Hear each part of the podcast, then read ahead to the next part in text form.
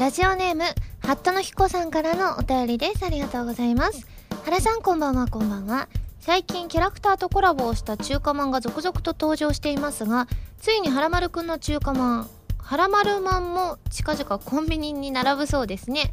はらまるくんの顔を模したその可愛らしさもそうですが、中に入っている具が斬新なことも注目されているそうですね。一体はらまるマンの中には何が入っているのでしょうか？教えてください。そうです。はらまるまんの中に入っているのは、ラーメンと、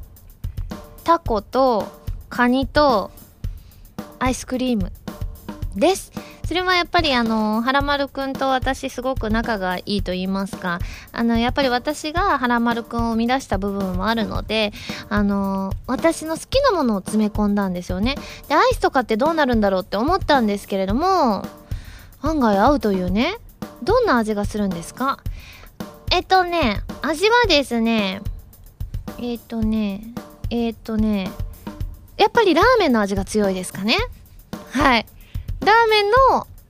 中、その、なので、この、いろいろ入れたじゃないですか。タコも、カニも、アイスも、ラーメンも。でもその中でやっぱり一番味の強いラーメンとラーメンのスープが外側のあのパンみたいな部分にあのしっかりついているのでラーメン成分が一番強い味となっていますなのでぜひぜひあの各コンビニで買えるようになっておりますので皆さんはらまるまんを見かけられたらぜひ買ってくださいね。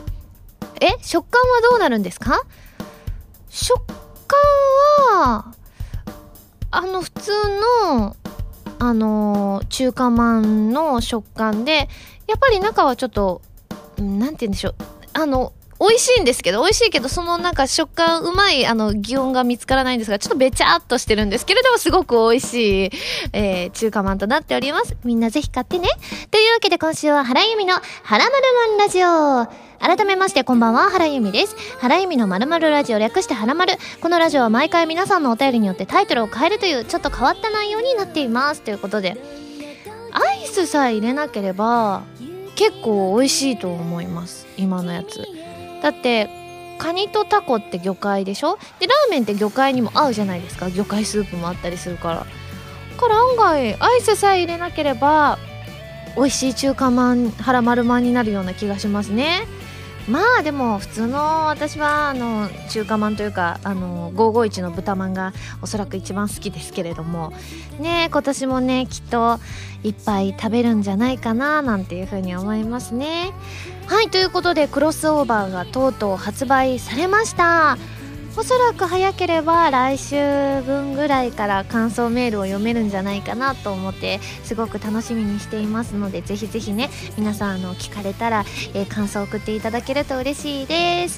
ではいつものごとくメールをご紹介します。まずハンドルネームたけさんです。ありがとうございます。原さんこんばんは。こんばんは。第112回配信にて虹色を拝聴いたしました。歌詞中に放課後や教室桜という単語があることもあり学生時代特に高校の卒業シーズンが浮かんできたのですが時期や年代にとらわれず変化に対して一歩踏み出そうとするその背中をそっと押してくれるような曲と感じました。曲調も明るく軽やかで原さんの優しい歌声と綺麗に融合していますね。爽やかな春風がそよぐ野外ステージが似合いそうです。パートによって歌い方に変化をつけたとおっしゃっていたように A メロでは可愛らしくもありながら少々切なげに B メロでは自分自身に言い聞かせることも含めた力強さが加わりサビ部分では語りかけて勇気づけるような歌い方という印象を受けました。コンペには原さんも参加されたとのことですがご自身としてはどのような点がお気に召したのでしょうかといただきました。やっぱりすごく爽やかプラスなんかなんかね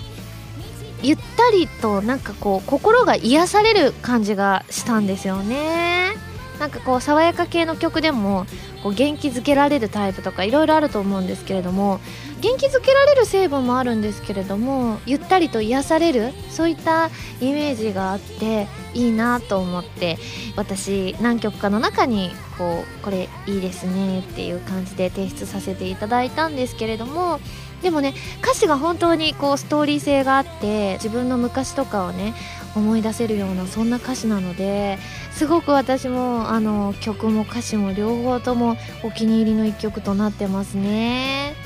おそらくね11月以降イベントがたくさんあると思うのでこの虹色を歌わせていただく機会っていうのもあると思いますので皆さんぜひ楽しみにしていただきたいなと思います。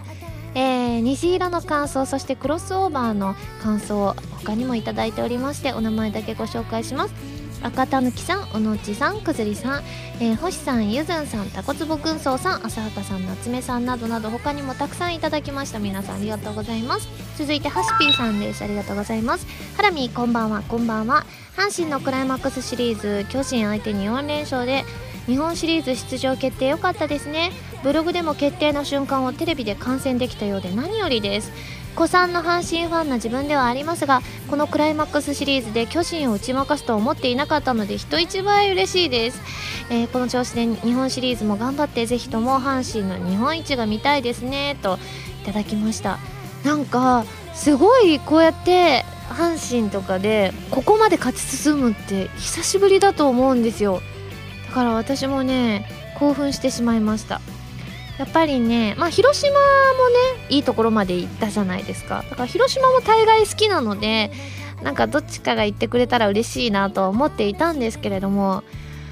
やっぱり阪神がねあの進むこのクライマックスシリーズ、ね、巨人を任して一応ねセ・リーグのクライマックスシリーズの中ではこうね一番勝ったわけですからすごいやっぱまああの古いファンシーファンとしてはすごく嬉しいなっていうふうに思います。なのでまだ、えー、この段階ではね決まってない可能性がありますよね。うん決まってるかもしれないんですけれどもねどっちかが圧勝してたら決まってるとは思うんですけれどもいやーちょっとソフトバンクには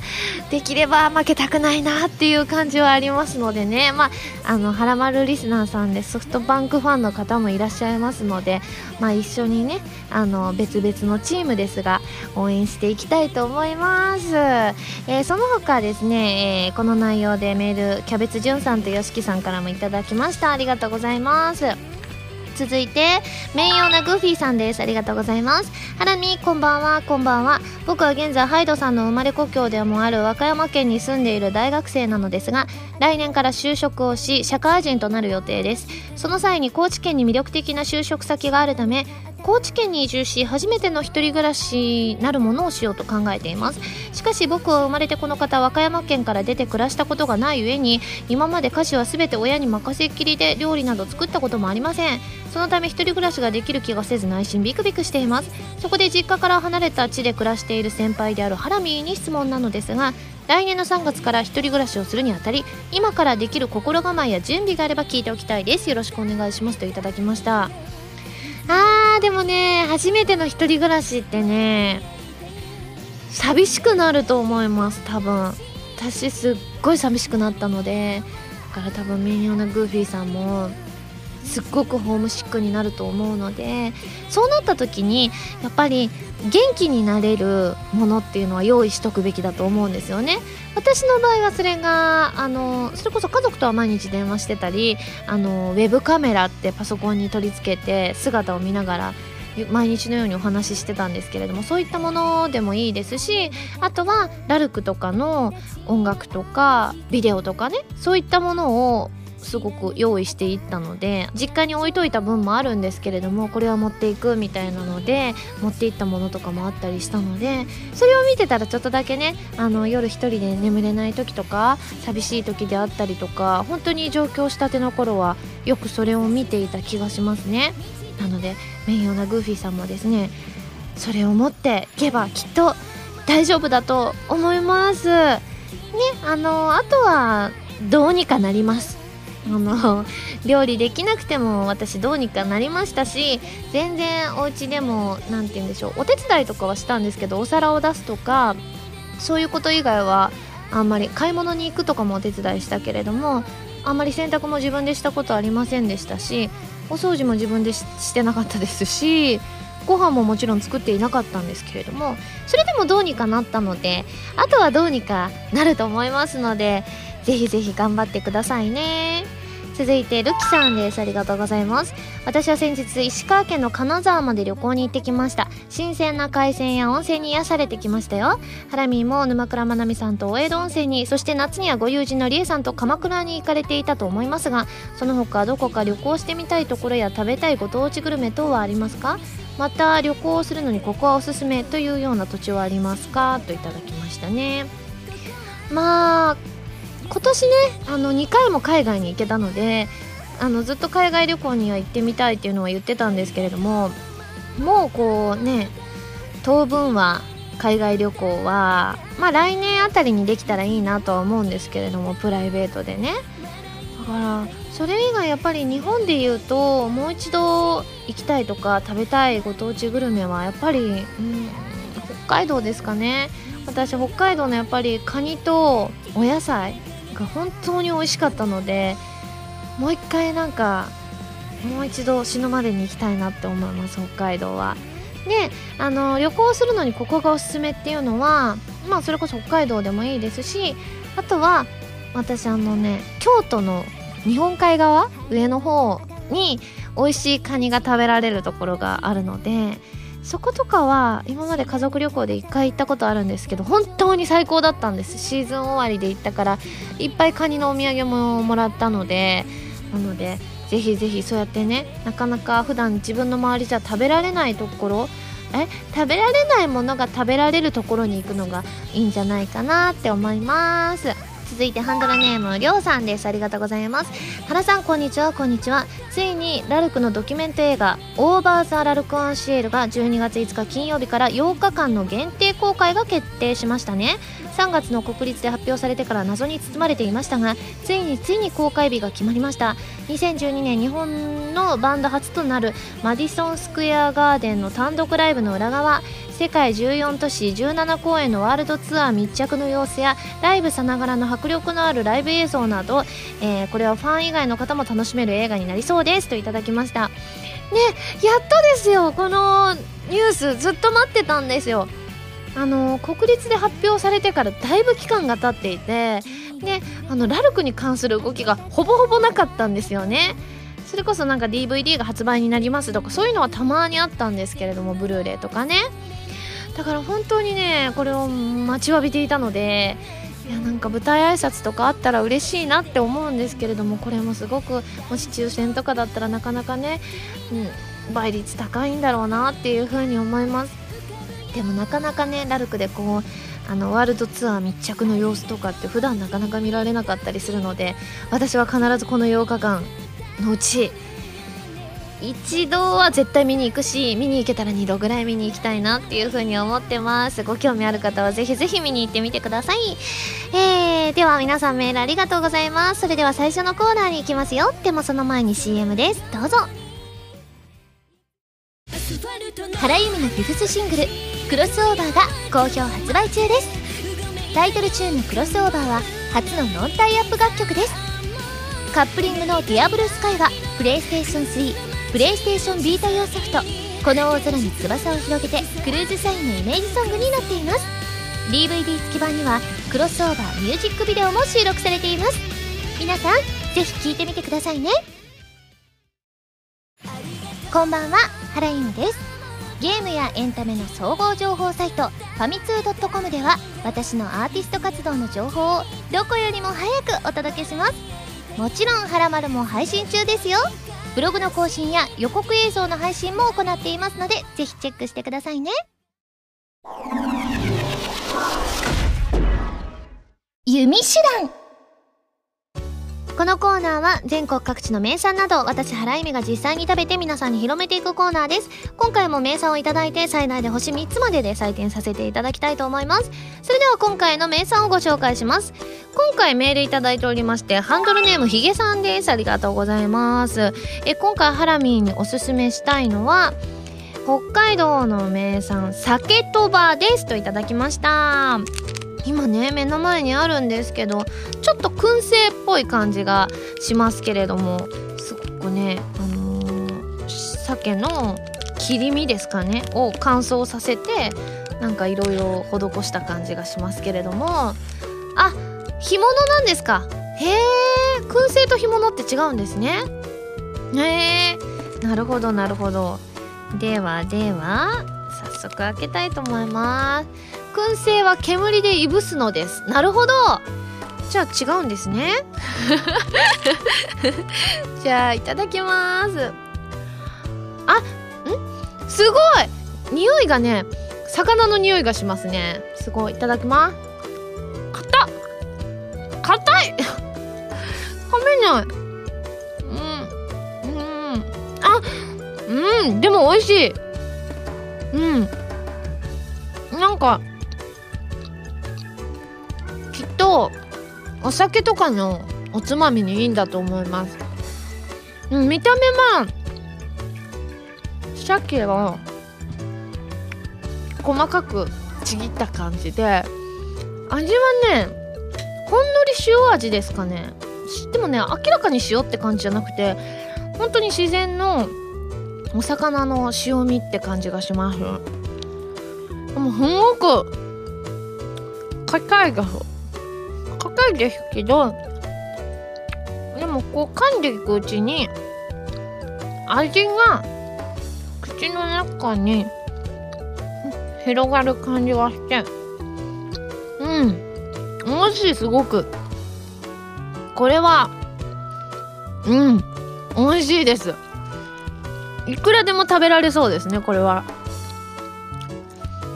うんうん。お酒飲まないけどきっとねお酒に合う味だと思います。はいということでですねごちそうさまでした。では早速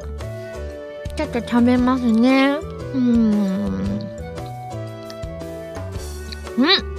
早速採点をしちゃいたいと思います。ユミシュランの評価は星2.8です。ということで美味しくいただきましたので今回も感想生 CM として披露したいと思うんですけど今回何にしようかなと思って北海道絡みであのオリジナルキャラクターをねオリジナルキャラクターを演じさせていただきたいと思います。それでは CM スタート。じゃあじゃあお腹空いてるだろ。うこの鮭とばを食べなさい。ほっと。美味しいか？そうか。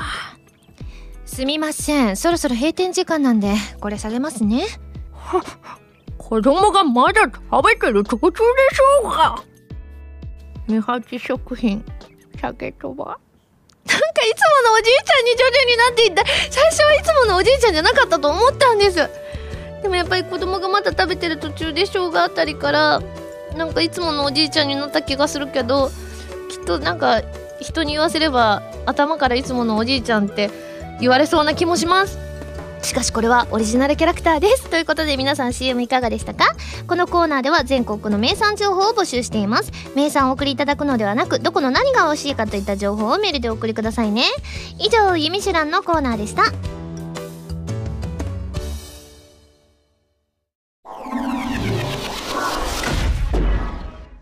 まるおこちらのコーナーは普通のお便りから特定のテーマまでいろいろなお便りを募集して読んでいくコーナーです。募集していたテーマはこちらの3つです、えー、最近言われて嬉しかった言葉そして私に経営してほしいお店そしてベムさんからいただいた日常の些細な贅沢でございます。まず最近言われて嬉しかった言葉参ります。ラジオネームなつみさんです。ありがとうございます。私が最近言われて嬉しかった言葉はあなたにまた会えてよかったという言葉です。バイト先の常連のお客さんのおばあちゃんに言われたのですがそのおばあちゃんは私が勤めているコンビニにほぼ毎日来てくれて会うたびにまた会えてよかった。あなたとお話しするのが大好きで会えるのが楽しみってことをいつも言ってくれます。それがとても嬉しくて私も頑張ろうって勇気をもらえてますと。ああこういうのは嬉しいですよね。私もなんかね昔スーパーで高校時代アルバイトしてた時になんかこういう感じのことを言われたことがあってすごい嬉しいなっていう風に思いますね。ほぼ毎日来てくれるっていいですね。あらあら素敵。続いて星空のガーディアン伯爵さんです。ありがとうございます。ハラミこんばんは。こんばんは。私には教育実習で大変お世話になった恩師がいます。恩師には教員になるためのいろいろなノウハウを学びました。今でも悩んだ時には相談に乗ってもらえます。先日定年を迎えお祝いパーティーをした時に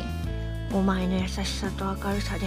これからも生徒を正しい道へ導いてくれと言われた時は本当に感激しました。ハラミーは思い出に残っている恩師はいらっしゃいますか？といただきました。いやーでもねいいですよね。こう私もそうやってあの未だに年賀状のやり取りをしてる、えー、先生方はいらっしゃいますね。中学時代の先生かな？は未だに年賀状のやり取りをしていたりとかありますね。うん。あとはやっぱり声優の養成所に入ってやっぱ1年目のあの女性のあの講師の方とかはやっぱりすごくこうお芝居の楽しさみたいなのをなんか教えてくださった気がしますね。なんかいい感じに厳しい部分ももちろんはあるんですけれどもお芝居が嫌になるような教え方は一切なかった気がします。先生によってはねむしろなんか厳しすぎたりとかすることもあるんですけれどもそういうのもね厳しさも大事だとは思うんですけれどもやっぱ楽しさを教えてもらえるっていうのは大事だったりしますよね。きっとねあの星空のガーディアン伯爵さんもすごい素敵な先生なんでしょうね。うんうん。続いておなつさんです。ありがとうございます。原さんこんばんは。こんばんは。最近言われて嬉しかった言葉なのですがそれはありがとうございますです。この言葉はラジオでは当たり前の言葉かもしれません。しかし誰かに気持ちが伝わること喜びを共感できることそして感謝の言葉を伝え合う幸せ。普段忘れがちなことをこの言葉を思い出してくれます。こうして原さんにメールを送れることそれに原さんが答えてくださることそれだけでもすごく幸せなのかもとたまに思ったりします。というわけで日頃のありがとうございます。に対してこちらこそ本当にありがとうございます。と伝えて終わりますといただきました。いやー嬉しいですね。いや本当に素敵な言葉だなっていう風に思います。どんななんか些細なことでもありがとうっていうのは大事だなって思います。なんかうちの家族家とかでもなんか昔から教えられてきた気がしますね。ありがとうっていうのをきちんと言いましょうって。それこそ本当に家族同士で本当に些細なこと例えばティッシュ取ってもらったとかなんかちょっとしてもらったっていうことに関して毎回毎回ちゃんとありがとうって言いましょうねって昔から教わったのでやっぱり素敵な言葉だなと思います。やっぱりこの仕事をするようになってそのありがとうっていうことがあの今まで以上にさらにこうありがとうを言わせてもらえる機会がすごく増えたような気がしてだからそれはそれですごく自分は幸せだなっていうふうに思います。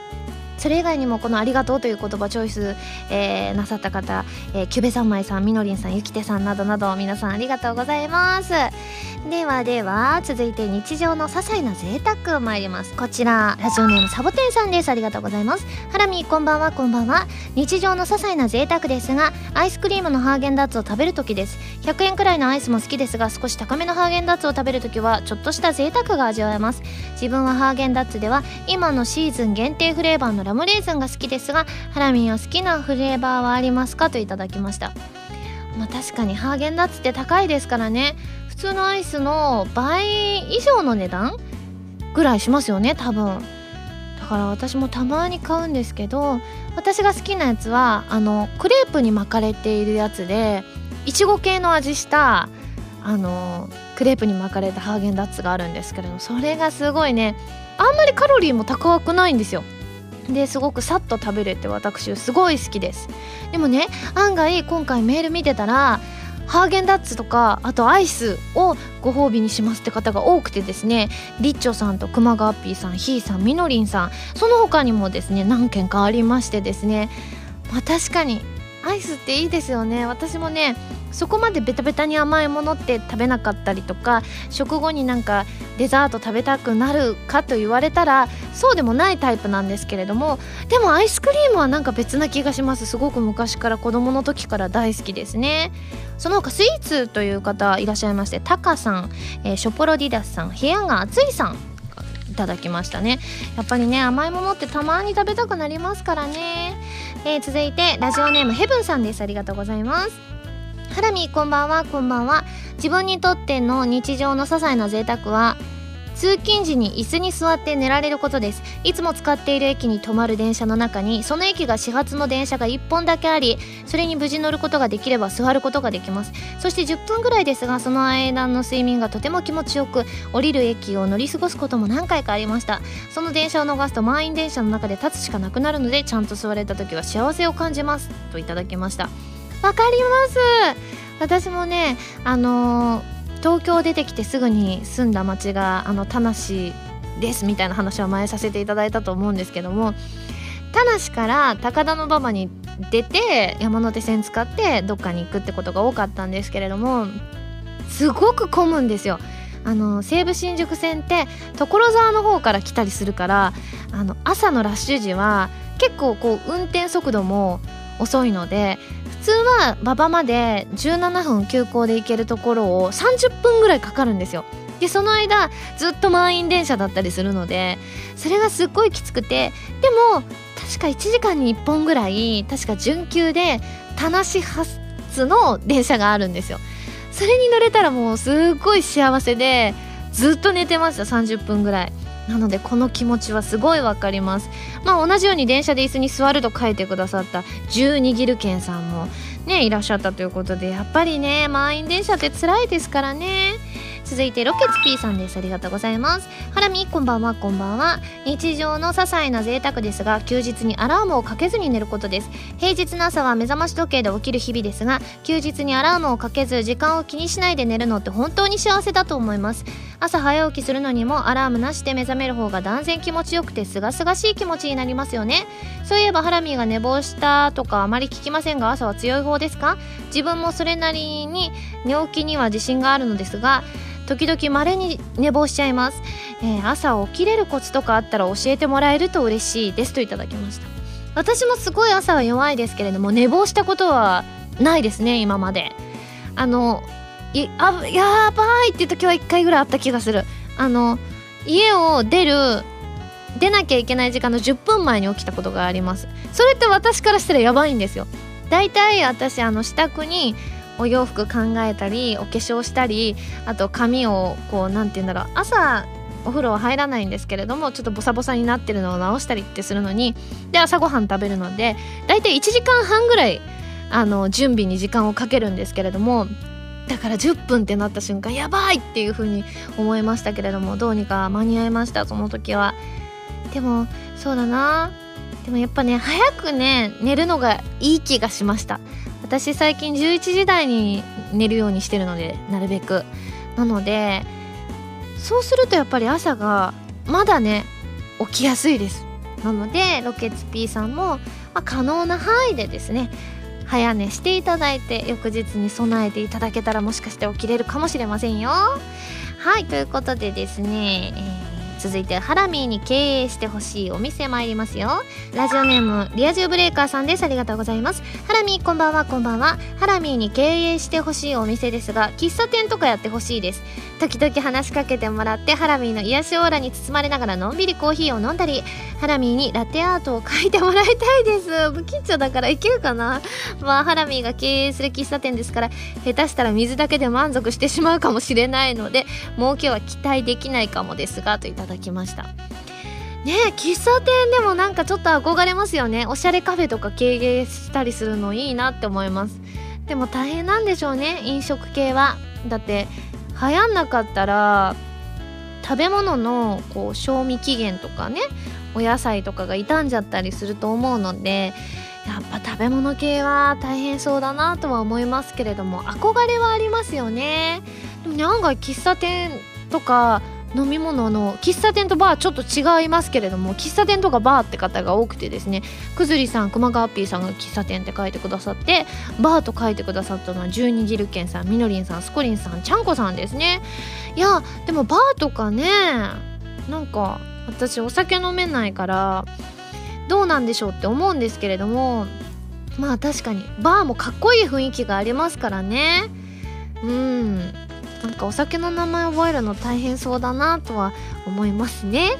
続いてハンドルネームマサさんです。ありがとうございます。原さんこんばんはこんばんは。ハラミーに経営してほしいお店ということですがユミシュランでこれまで紹介された各地の名産品を取り扱ったアンテナショップというのはどうでしょう？最近は遠出をした際にお土産ショップなどでユミシュランで紹介されたものを見つけて購入する時もあるので総合ショップみたいなお店があったらいいなと思いました。現実的ではないかもしれませんがもしあったら便利ですよねといただきました。アンテナショップいいですよね。私だってあの大阪のアンテナショップが有楽町の方にあるんですけれどもそこでたまにイカ焼きとか。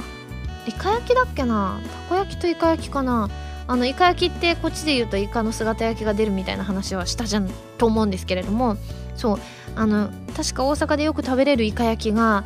あのそこで食べられたような気がするんですよね。確かに北海道のアンテナショップとかもたまに見ますけれども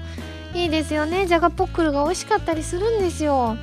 確かにいいですね。そういうお店私も経営したいなと思います。続いてニフルさんですね。ありがとうございます。ハラミーに経営してほしいお店となるとお店というカテゴリーからは外れてしまうのですが心理カウンセリングをしてほしいです。ハラミーはいつも前向きでポジティブなだけにハラミーの話を聞いたり逆に聞いてもらったりするだけで前向きな気持ちになれそうですのでといただきました。あでもいいですね、まあ、心理カウンセリングって実際やると大変なこともあると思うんですけれども私あの人の話を聞いたりするの好きなんですよ。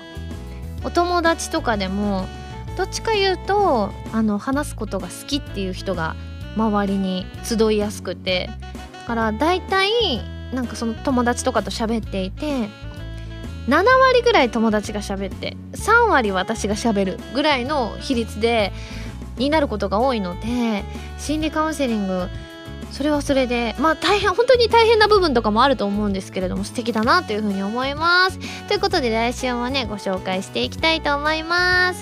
ではでは募集するテーマを一新したいと思います。まず10年後の自分と私の予想。まあ、10年後自分は何をしているのかと私に何をしていてほしいかというのを書いてきてください。そしてドキドキ90秒で私に書いてほしいイラスト。90秒でね私が即興でイラストを描くのでそのテーマをお願いします。そしてもう一つはですねこちら星さんからいただきました。えっ、ー、とハラミーこんばんは。こんばんは。いつもハラマルが配信される際にハラミーの写真も掲載されますよね。脚立に乗ってたり姫風だったりといろいろな写真がありましたがリスナーそれぞれに特に好きな写真があると思います。そこで次の丸太はハラマル配信時の好きなハラミーの写真なんてテーマはどうでしょうかといただきましたのでえっ、ー、とハラマルブログにあるものの中で好きな私の写真ということでお願いします。第何回の本放送またはユミシュランなどと書いてください。もう一回整理しますと10年後の自分と私の予想。そしてドキドキ90秒で私に書いてほしいイラスト。そしてハラマルブログにあるものの中で好きな私の写真でお願いします、えー、それ以外にもこれをテーマにしてほしいというテーマのネタや自炊のネタも募集しています。丸太ではテーマのお便りからそれ以外のものまでいろいろなお便りを募集していますよ。どしどしご応募ください。以上丸太でした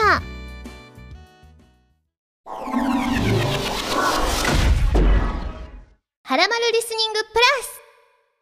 こちらは私、原由美の新曲をお届けする視聴コーナーです。今回皆さんに聴いていただくのは、現在発売中のフィフスシングル、クロスオーバーから、クロスオーバーをお届けしますよ。それでは聴いてください。クロスオーバー。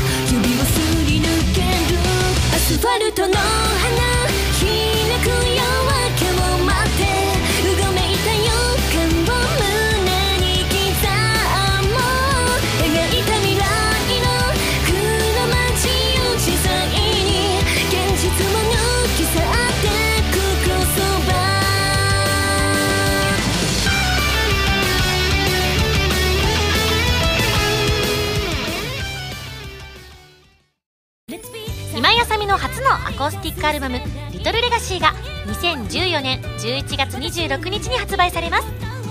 新曲「リトルレガシーのほかライブで好評だったアコースティックアレンジされた楽曲が収録されていますよ。ぜひ皆さん聴いてみてくださいね。じゃあじゃあお腹空いてるだろう。この鮭とばを食べなさい。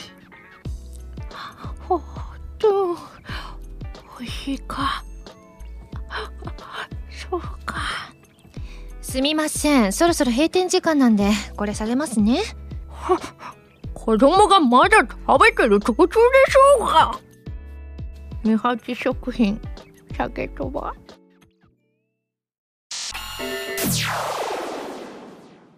ピックアップファミ通ニュースこのコーナーは「はらまる」を配信しているファミツー .com に掲載されたニュースを私原由美がお届けするコーナーです。今回ピックアップするニュースはこちら。5PB レコーズがハイレゾ配信をスタート。第1弾ラインナップはシュタインズゲートベスト版など4タイトル。5PB レコーズは2014年10月22日よりシュタインズゲートなどゲームアニメ音楽のハイレゾ配信を開始した。ということでございましてですね今見てるんですけれどもこのハイレゾというのすごくね音がいいらしいですよ。あの専用機器がないとあのそれで再生できないらしいんですけれどもやっぱり普通の音と格段にいい音で聞けるそうでございます。今回配信されるのがですね E 音響モーラおとといほか各配列配信サイトで購入可能ということでございます。で今後もねさまざまなアーティスト作品とかがあのリリース予定ということなのでまだ全然あの自分の予定が立ってるかどうかとか全然知らないんですけれども本当にあのいつか私もそういった音で配信されると嬉しいななんていうふうに思います。なのでぜひぜひですねご興味ある方はこちらの記事チェックしてみてください。以上ピックアップファミ通ニュースのコーナーでした。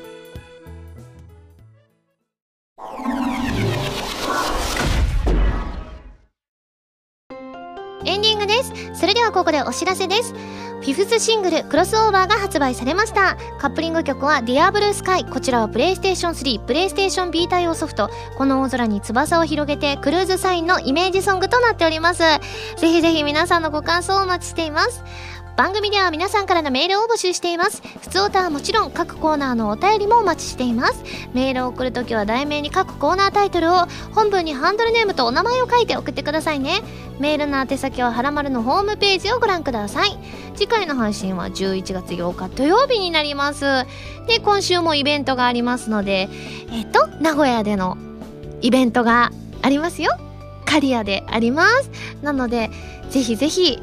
皆さん見に来てくださいね。無料ですのでね。それではまた来週土曜日にハラマル気分でお会いしましょう。お相手は原由美でした。バイバーイ。